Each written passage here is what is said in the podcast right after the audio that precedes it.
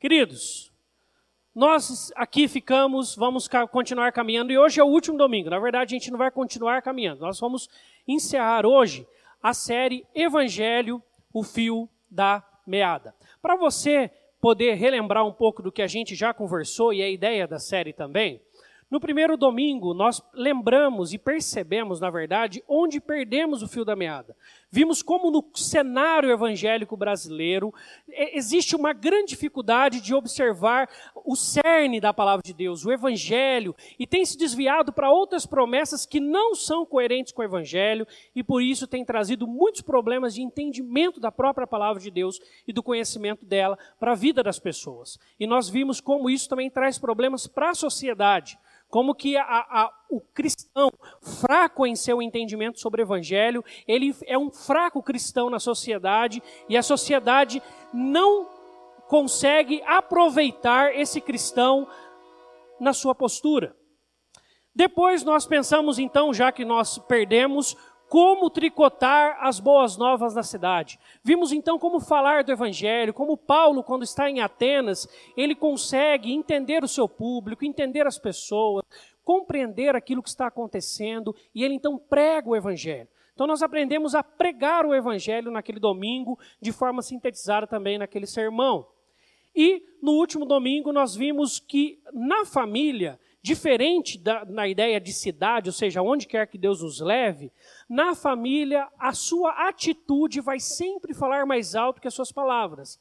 Por isso, se você quiser pregar o evangelho para os seus familiares, seja um cristão lá dentro de casa, tenha uma prática cristã lá dentro de casa, isso vai impactar muito mais as pessoas da sua casa e a sua família e os familiares do que muito da sua fala que você ficar repetindo pode trazer muitos problemas. Nós vimos isso.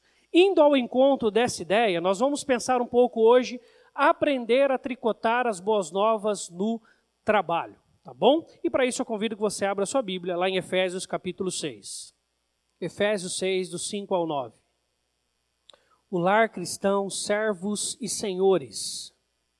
Diz assim a palavra de Deus: Quanto a vós outros servos, obedecei a vosso Senhor segundo a carne, com temor e tremor na sinceridade do vosso coração, como a Cristo, não servindo à vista, como para agradar homens, mas como servos de Cristo, fazendo de coração a vontade de Deus, servindo de boa vontade como ao Senhor e não como a homens, certos de que cada um, se fizer alguma coisa boa, receberá isso outra vez do Senhor, quer seja servo, quer livre. E vós, senhores, de igual modo, procedei para com eles, deixando as ameaças, sabendo que o Senhor, tanto deles como vosso, está nos céus e que para com ele não há acepção de pessoas. Vamos orar mais uma vez? Pai, rogamos que através do teu Espírito, o Senhor abra os nossos corações e mentes para sermos iluminados pela tua palavra e aplicarmos em nossa vida do dia a dia, lá onde trabalhamos, a tua verdade, a tua palavra. Em nome de Jesus oramos. Amém. Eu quero fazer uma observação antes de mais nada, tá? Quando eu falo de trabalho, eu estou aqui incorporando tanto as funções de trabalho privado, público, quanto também as questões de trabalho em casa, tá bom? Tanto se você trabalha numa empresa, você trabalha pela governo, ou se você trabalha em casa, isso tudo é trabalho, é o seu trabalho, é a sua função, é aquilo que demanda mais tarefas e atividades no seu dia, tá certo? Então, se você por acaso é um homem que está em casa, não está trabalhando no momento, você se encaixa nesse perfil. Você é uma mulher que está em casa, não está trabalhando fora de casa no momento, você também está trabalhando dentro de casa. É um trabalho tanto quanto o outro, não é remunerado e talvez um dos mais ingratos que se tem é o trabalho de casa, porque você lava a louça e no outro dia ela está de novo lá. É? As donas de casa aí, que são mais, mais frequentes ter mulheres em casa do que homens, sabem muito bem disso. Você lava a louça, no outro dia a louça está de novo lá. Não precisa nem chegar no outro dia, no fim da noite, né?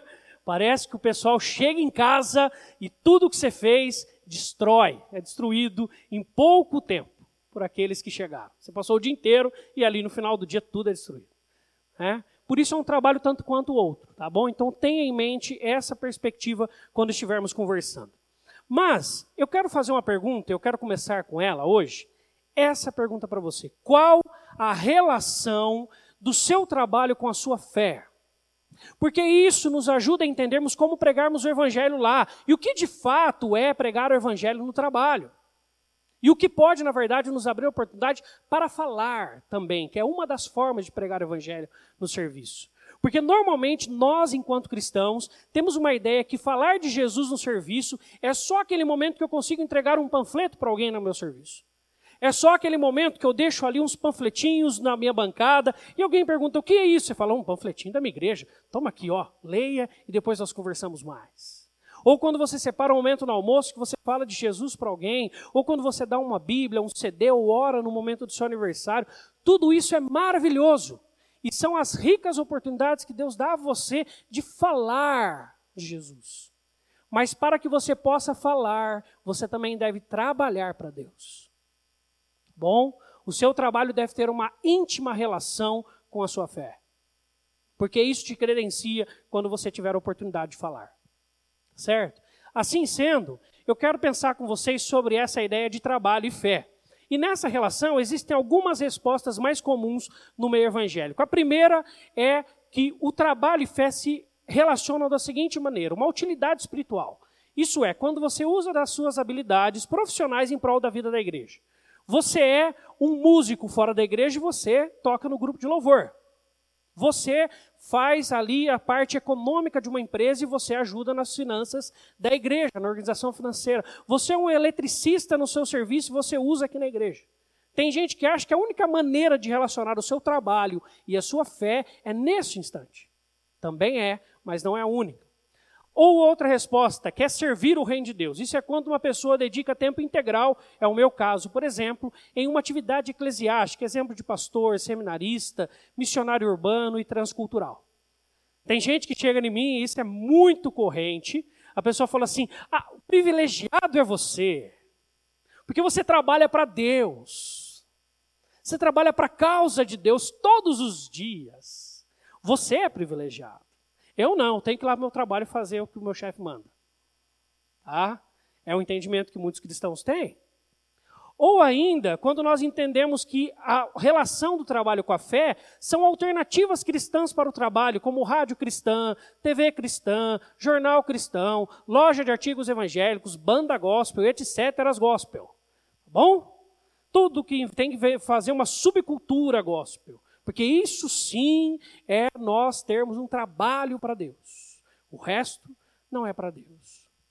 Ou ainda, quando as pessoas já têm um total entendimento de indiferença. Nunca pensei nisso, pois creio que o meu trabalho é o meu trabalho, o meu relacionamento com Deus é o meu relacionamento com Deus. Essas duas áreas não têm relação. Quando eu estou trabalhando lá, só estou trabalhando, mas nada. O que, que eu tenho que pensar a minha fé? O que, que a minha fé deve ter a ver com aquilo que eu faço no meu dia a dia, no meu trabalho? Por que, que tem a ver? Eu trabalho. Faço o que meu chefe manda, pronto, ponto final, chego em casa, aí eu vou viver com a minha família e ali eu posso servir a Deus. Isso é um problema que é a ideia da dicotomia entre fé e trabalho, como se fossem duas coisas separadas. A minha vida com Deus é quando eu leio a Bíblia, é quando eu estou com a minha família, é quando eu falo de Jesus, é só atividades cristãs. São atividades cristãs. Agora, quando eu estou trabalhando, é outra coisa. Já a palavra de Deus nesse texto, se, nós só lêssemos o texto, a gente não precisaria falar mais nada. Vamos ler de novo, já que o texto é curto? Preste atenção. Quanto a vós outros servos, obedecei a vosso Senhor segundo a carne com temor e tremor, na sinceridade do vosso coração, como a Cristo, não servindo à vista, como para agradar a homens, mas como servos de Cristo, fazendo de coração a vontade de Deus, servindo de boa vontade como ao Senhor e não como a homens. Certos de cada um, se fizer alguma coisa boa, receberá isso outra vez do Senhor. Quer seja servo, quer livre, quer seja escravo aí o servo, tá? Escravo literalmente naquilo que você entende por escravidão. E vós, senhores, de igual modo, procedei para com eles, deixando as ameaças, sabendo que o Senhor, tanto deles como vosso, está nos céus e que para com ele não há acepção de pessoas. Está falando daquele dia de terça-feira, cinco da tarde, quando você está no trabalho. Está falando da sua segunda-feira de manhã. Está falando da sua quarta de madrugada porque você faz o terceiro turno. Está falando do seu trabalho. Mostrando para nós, biblicamente, como o nosso trabalho ele tem total relação com a nossa vida com Deus. E deve ter, tá? Por isso esse texto vai nos apresentar algumas perspectivas muito importantes para a gente poder relacionar fé e trabalho. E a primeira delas é trabalho, uma vocação. O versículo 5 e 9 nos diz: Quanto a vós outros servos, obedecei a vosso Senhor segundo a carne, com temor e tremor, na sinceridade do vosso coração, como a Cristo. E vós, senhores, de igual modo procedei para com eles, como a Cristo. Primeiro a gente precisa fazer uma diferenciação do como a Cristo aqui. Como a Cristo pode dar uma ideia para você de que você deve servir e obedecer ao seu chefe tanto quanto você obedece a Jesus. A gente deve obedecer a Jesus em tudo, correto? Só que pode ser que o seu chefe te peça alguma coisa que seja errada, ilegal, incorreta.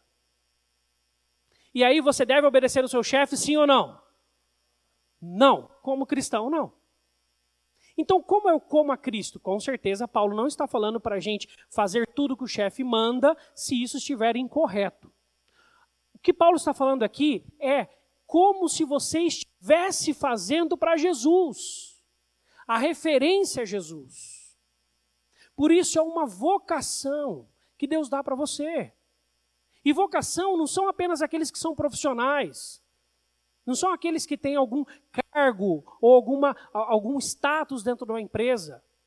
Qualquer função que você faça é uma vocação de Deus para você. Sabe de onde vem esse entendimento, às vezes, dicotômico do trabalho? E não entender a ideia de vocação como vocação, do mesmo vocação que Deus deu para mim para ser pastor, para você para fazer o que você está fazendo lá no serviço. É a mesma ideia, a vocação é a mesma tá? O chamado é o mesmo.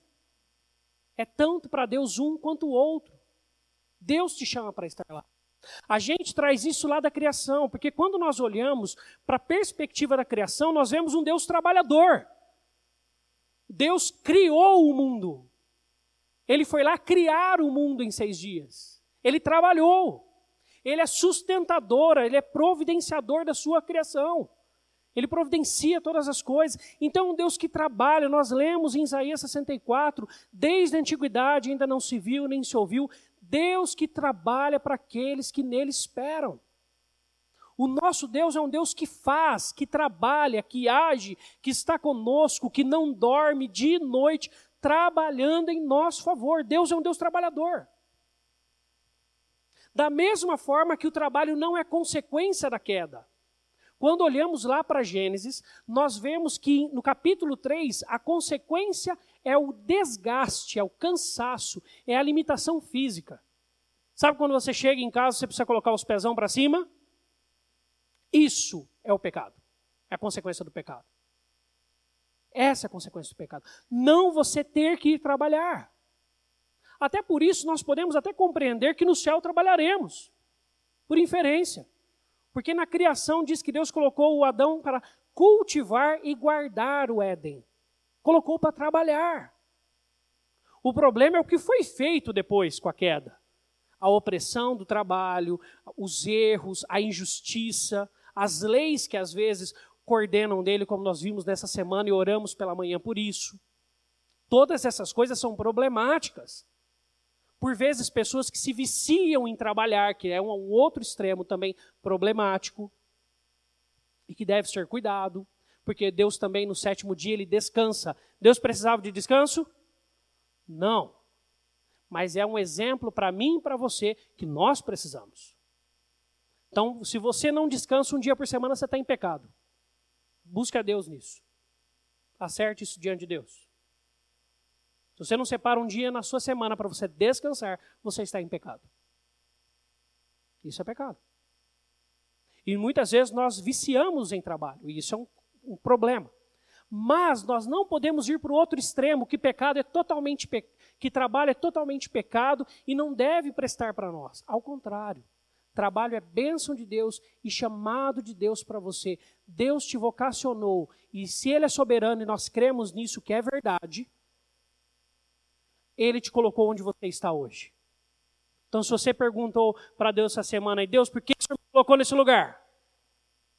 A resposta é a soberania de Deus. Ele quis te colocar lá. E Ele quer que você seja usado por Ele para falar de Jesus? Sim, mas que você também trabalhe lá. Sabe o que é ser cristão? É você entrar às 8 horas, você entrar às 8 horas. É você sair às 5, você sair às 5 horas. Isso é ser cristão. Ser cristão é você saber como dar uma migué e fazer um horário de almoço maior e você não fazer, porque você sabe seu horário de almoço. Ser cristão é você ser honesto. Por isso, a segunda relação do trabalho, da fé e trabalho, é trabalho, um exercício de honestidade. O versículo 6: Não servindo à vista, como para agradar homens, mas como servos de Cristo, fazendo de coração a vontade de Deus. Todo dia eu contei isso para a igreja, mas eu quero repetir. Quando eu trabalhei no banco, um dos meus clientes sentou na minha mesa e aí ele, muito educadamente, depois de conversar sobre alguns assuntos, entrou na área de religião e ele perguntou para mim se eu era cristão. Eu falei que era. Ele falou assim: é, me estranha, mas que bom, que bom que você é cristão. Eu estranhei aquilo que ele tinha falado. Eu falei assim: por quê? Ele falou assim: porque lá na minha transportadora eu demiti todos os motoristas cristãos. Se tinha um povo que me dava trabalho, era cristão. Pessoal mais preguiçoso que tinha. Pessoal lá de outras religiões, todo mundo ótimos funcionários. Os cristãos, não. Os cristãos, não. Não servindo à vista, mas como para o Senhor. É um convite que Deus faz para você. Seja honesto no seu trabalho. Seja honesto com o seu trabalho. Seja honesto com o seu chefe. Seja sincero quando você falha. Cristão é aquele que ele sabe que foi ele que quebrou a peça e ele chega e fala: Eu quebrei a peça. Cristão é aquele que sabe que está errado e fala: Eu estou errado. Cristão é aquele que recebe um feedback do chefe e ouve, entende e tenta melhorar. Cristão é aquele que trabalha. Isso é ser cristão. A Bíblia deixa muito claro, está é, é, tá falando de trabalho aqui, do dia a dia. A Bíblia faz essa relação. Não uma relação de nenhuma forma forçada. O texto está falando assim: simplesmente trabalhe, isso é servir a Deus. Isso tem totalmente a ver com a sua vida com Deus.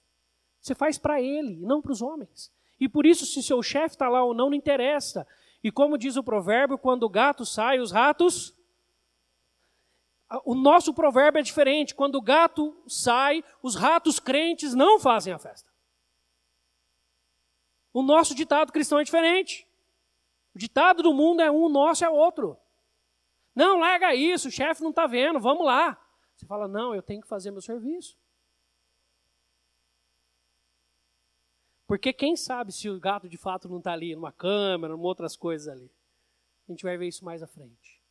Trabalho é um exercício de honestidade cristã. Cristã. Além disso, trabalho é um exercício de adoração ao Senhor. Olha o que o versículo 6, 7, 9, algumas partes nos diz. Não servindo à vista como para agradar homens, mas como servos de Cristo, fazendo de coração a vontade de Deus. É vontade de Deus que você trabalhe honestamente, que você faça o que Deus te colocou ali naquela empresa para fazer servindo de boa vontade como ao Senhor e não como a homens. E vós, senhores, sabendo que o Senhor, tanto deles como vosso, é adoração. Muitas vezes, quando nós falamos adoração, nós linkamos automaticamente adoração à música. Não, adoração é a nossa vida. O que você veio fazer hoje aqui deve ser um reflexo daquilo que aconteceu na sua semana daquilo que você viveu lá no seu serviço, daquilo que você viveu na sua casa, daquilo que você viveu com seus vizinhos, daquilo que você viveu na rua. E por isso que hoje as estatísticas brasileiras em todas as questões ruins são piores, apesar da estatística de cristãos aumentar. Porque esquecemos desses princípios do evangelho. que Deus é um Deus trabalhador, que Ele nos chamou para trabalhar e que Ele nos colocou em lugares para sermos honestos e trabalharmos. Por isso, meus irmãos, trabalhe o exercício de adoração. Quando chegar no final do mês, você cumpriu tudo o que você fez, agradeça a Deus. Agradeça a Deus. Fala, Deus, obrigado pela oportunidade que eu tive de te adorar. Quando você estiver saindo para o serviço, fala, Deus, hoje eu quero te adorar trabalhando. E essa perspectiva muda aquela triste perspectiva de Facebook de que segunda-feira é o pior dia da vida. Como a maioria, no caso da maioria que trabalha de segunda-feira. Não é. Você deve encontrar esse prazer de adorar a Deus lá. Isso vai mudar a sua perspectiva para com o seu trabalho, para com aquilo que você faz no seu dia a dia. E como eu linkei lá no começo, para as donas de casa, eu sei é, o que é ser dono de casa. Você fala assim, como assim, pastor? É, os irmãos até levantou a cabeça. Por, nós somos, sempre fomos em cinco em casa, né? Nós três, eu, meus dois irmãos e meus pais. Teve uma época, quando nós mudamos aqui para essa casa, que eu estudava de manhã, fazia ensino médio e à noite fazia técnico de administração lá na, no Paula Souza. E à tarde eu, treinava vôlei de segunda, quarta e sexta. E aí, nessa minha correria, os meus quatro de casa lá, os quatro lá de casa, traba, estavam trabalhando em Campinas na época, os quatro. Foi o único período que minha mãe ela quis trabalhar fora de casa, além de trabalhar dentro de casa. E então, já que eu ficava tarde em casa, a casa era era minha. E sabe o que acontecia o dia que eu não limpava a casa? Meu pai chegava com muito carinho, amor, virava para mim e falava assim: Meu filho, por que você não lavou a louça hoje? Eu falava assim: Não, pai, foi corrido, não deu tempo. E eu faço todo dia isso. Ele falou assim: Não faz marca obrigação. Queridos, mas é uma verdade. Não que seja uma nossa obrigação, mas nós devemos, devemos amar o que fazemos. Lave a louça adorando a Deus. Varra a casa adorando a Deus digite um relatório entendendo que aquilo glorifica a Deus e por isso você vai fazer bem feito. Não vai fazer de qualquer jeito. É glória a Deus. É a adoração. Como para o Senhor, de coração, a vontade de Deus. É adoração.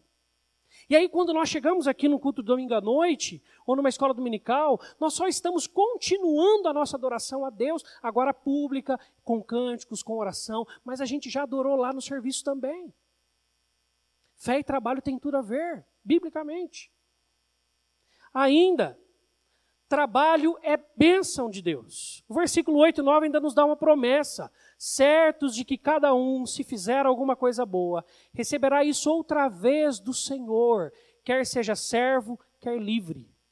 E vós, senhores, de igual modo, procedei para com eles, deixando as ameaças, sabendo que o Senhor, tanto deles como o vosso, está nos céus e que para com ele não há acepção de pessoas. É claro que essa ideia de deixar as ameaças, e eu quero falar com aqueles que têm a oportunidade de ter algum algum empreendimento agora, é certo que, ou é chefe, essa ideia de deixar as ameaças, se a gente fosse olhar no contexto brasileiro hoje, é o contrário. Hoje é o funcionário que ameaça a empresa. Né? Somente donos de pequenos negócios sofrem muito com essas realidades. Por causa que se um funcionário coloca ele na justiça, ele fecha as portas. Ah, tão caro que é hoje uma questão trabalhista. Tá? Mas lembre, Deus está vendo que você trata com honestidade os seus funcionários. E você vai receber isso, é de Deus e não dos outros. Ao mesmo passo que se você fizer, ah, mas ninguém vê o que eu estou trabalhando. Ninguém vê. Você que pensa, ninguém vê. E mesmo que ninguém possa ver, Deus vê certos de que cada um, se fizer alguma coisa boa, receberá isso outra vez de quem? Do Senhor. É uma promessa de Deus para você. Porque pode ser que você seja um bom funcionário e um ou outro ali te persiga, e por causa de uma questão, como nós vemos hoje, o cenário brasileiro econômico, você perca o emprego. Não fique preocupado por isso. Continue servindo ao Senhor. Esteja certo, você receberá isso outra vez do Senhor. Do Senhor. Do Senhor. Trabalho é bênção de Deus. É onde você tira o seu sustento. Né? Quantas vezes, quando nós entramos, eu lembre quando você entrou no seu serviço. Lembre. Quanta alegria não veio no seu coração, não é verdade? Você não agradeceu a Deus aqui na igreja? Você não agradeceu a Deus na sua casa? Você não louvou a Ele? E às vezes a gente perde esse prazer de trabalhar e de agradecer a Deus. Porque nós minimizamos as bênçãos dele pelo nosso trabalho. E hoje, por causa até por causa do cenário brasileiro, nós estamos voltando a dar mais valor para esse quesito, que é a nossa profissão. Mas que pena que é por causa de fora que nós estamos dando valor para o que Deus nos deu. Dê valor você, para a empresa onde você trabalha, para o local onde você trabalha. Faça daquele ambiente um ambiente que adore a Deus, um ambiente agradável. Porque um cristão que fica num ambiente por muito tempo, o ambiente não muda nada, aí sim é problemático. Mas deve mudar por causa de uma prática profissional eficiente e por causa de um exemplo de vida. Essas duas coisas caminham juntos. Por isso, queridos, para concluir, o desafio da semana passada é ser um cristão no lar. O desafio essa semana não é diferente. Porque ser cristão é tudo que fazemos. Quer comais, quer bebais, façais tudo para a glória de Deus. Do mais simples, do momento que você para para se alimentar, que é o mais básico da vida, a tudo que você faz. Tudo é para Deus. E tudo deve ser para honra e glória dele. Sendo assim, trabalhe para Deus, chefie para Deus. Assim, falar de Jesus será natural e coerente com aquilo que você faz. As oportunidades ricas que te der, e Deus dará, de falar de Jesus para as pessoas no seu serviço, serão coerentes e serão naturais. Porque as pessoas verão em você isso e elas virão procurar em você essas respostas. Quando um cristão passa muito tempo num local e ninguém chega para perguntar para ele alguma coisa de Cristo, ele, aí ele deve se perguntar em relação à sua postura. Mas as pessoas nos procurarão para saber o que é esse andar com Deus que faz tanta diferença até no, na prática profissional, porque tem tudo a ver. Sendo assim, eu queria te mostrar esse vídeo, que no ano passado me impactou muito, de um programa e de uma série que o Fantástico fez chamado Chefe Secreto, e que nos ensina a adorarmos a Deus com o nosso trabalho. Você ainda está no clima do fim de semana? Bate aquela tentação de dar uma enrolada básica no trabalho amanhã? Cuidado, hein? Vai que tem um novato meio esquisito de olho em você. Hoje, outro executivo vai se disfarçar para descobrir o que acontece de verdade na empresa que ele comanda. Ele vai ser o novo chefe secreto. Na reunião dos diretores, Pedro anuncia: Vou ficar uma semana trabalhando na empresa, disfarçado. O Pedro vai ser caracterizado, já está deixando crescer a barba. Aí. É, exatamente. Inclusive essa barba aqui é por conta disso. Pedro Stivali vai trabalhar em quatro setores diferentes. Aumenta o papel um pouco, de um funcionário recém-contratado, que está passando por um treinamento em várias unidades da empresa. Agora só faltam os últimos detalhes para Pedro Stivali ganhar uma nova identidade. Eu sou o Eduardo. A primeira missão do chefe secreto é num dos três armazéns da empresa em São Vicente, litoral de São Paulo. Aqui nós acondicionamos a carga dos clientes dentro dos containers. Depois a gente envia isso de navio para todos os destinos do mundo e tem que garantir que chegue intacta no destino final. Como é grande isso aqui, hein? Marcos, líder de logística, vai orientar o trabalho do Eduardo, que hoje foi apresentado como um novato que veio da unidade de Manaus para fazer um treinamento. Você tem que mobilizar essa carga. Ó, já vai montando nos outros, vai colocando uma cunha para cada um desses. Você ficar dentro do container no sol, travando o container, não é fácil não. Eduardo, Eduardo, vem cá. E lá vem bronca. e sempre ficar ligado, que às vezes você parece que disparou, mas não saiu o prego. Acabou o prego. Já pensou se a carga se solta durante a viagem e chega ao cliente danificada por causa de um erro do diretor da empresa? Mas o Marcos não tem o cargo de líder à toa. Ele estava de olho. Faz a troca do prego aí. A parte que ele tá tendo um pouco mais de dificuldade é a hora de montar. Onde ele fazia o travamento, onde ele posiciona a madeira, enfim.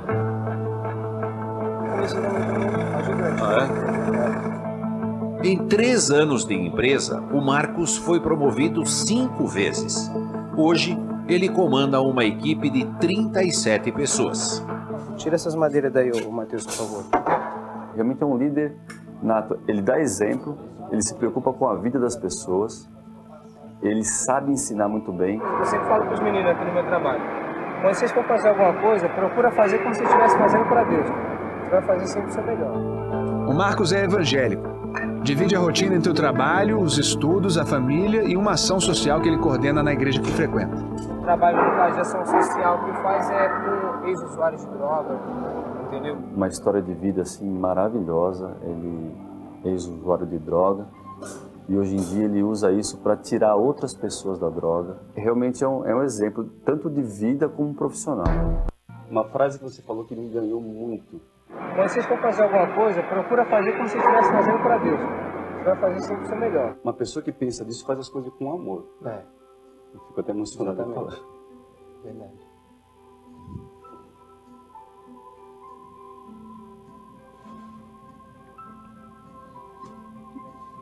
Eu tenho orgulho de trabalhar com você, cara. Pô, obrigado mesmo. O Marcos é ex-usuário de drogas. Hoje, ele participa de um projeto social que usa o futebol para tirar pessoas da dependência química. A empresa quer ajudar. Nós vamos a cada um mês patrocinar um churrasco para você.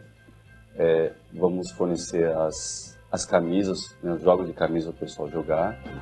O Marcos também ganhou uma viagem para Maresias, litoral de São Paulo. Foi uma experiência única, né? É sinal que a gente está atendendo a expectativa no caso da empresa, a gente está no caminho certo. Até aí. Certos de que aquele que fizer alguma coisa boa receberá isso outra vez do Senhor. O chefe, o diretor da empresa virá para ele e falar assim: Eu tenho orgulho de trabalhar com você. Eu tenho plena certeza que se um dia o Marcos tiver a oportunidade de conversar com aquele chefe dele e convidá-lo para ir na igreja, certeza que ele vai. Porque ele entende que a fé e o trabalho dele estão aliadas um ao outro. E tem tudo a ver. E ele faz como se fosse para Deus. Porque fazendo para Deus a gente faz sempre o melhor. Vamos orar? Coloque sua vida profissional, seja em casa, seja fora de casa, aonde você passa a maior parte do seu tempo, as suas tarefas. Adore a Deus lá. Ouça a Deus lá. Sirva a Deus lá. E nesses momentos, Deus te dará a oportunidade também de falar de Jesus.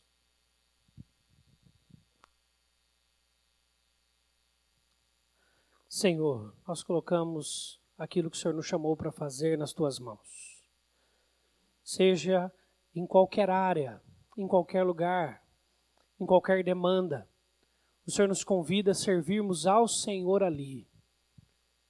E exercermos a nossa fé enquanto chegamos no horário, enquanto fazemos o que temos que fazer, enquanto entregamos as coisas que devemos entregar, enquanto somos servos do Senhor aonde trabalhamos também. Assim, Deus ajuda-nos, Senhor Deus, a fazermos tudo para a honra e glória do Senhor, inclusive a nossa vida profissional. Inclusive o tempo que estamos ali em nossas casas a limpar as nossas casas, inclusive o tempo que estamos ali a dirigir para o nosso serviço, o horário que chegamos, o nosso relacionamento com as pessoas, porque Deus, se formos também bons profissionais nas tuas mãos e para a tua e para a tua glória, certamente teremos oportunidade de compartilhar o evangelho com as pessoas ao nosso redor. Assim, Deus usa-nos enquanto cristãos. E que o desafio de sermos cristãos em nosso trabalho nós possamos abraçar fielmente e para a tua e para tua glória hoje. E assim também nos abençoe para que possamos viver isso na tua presença.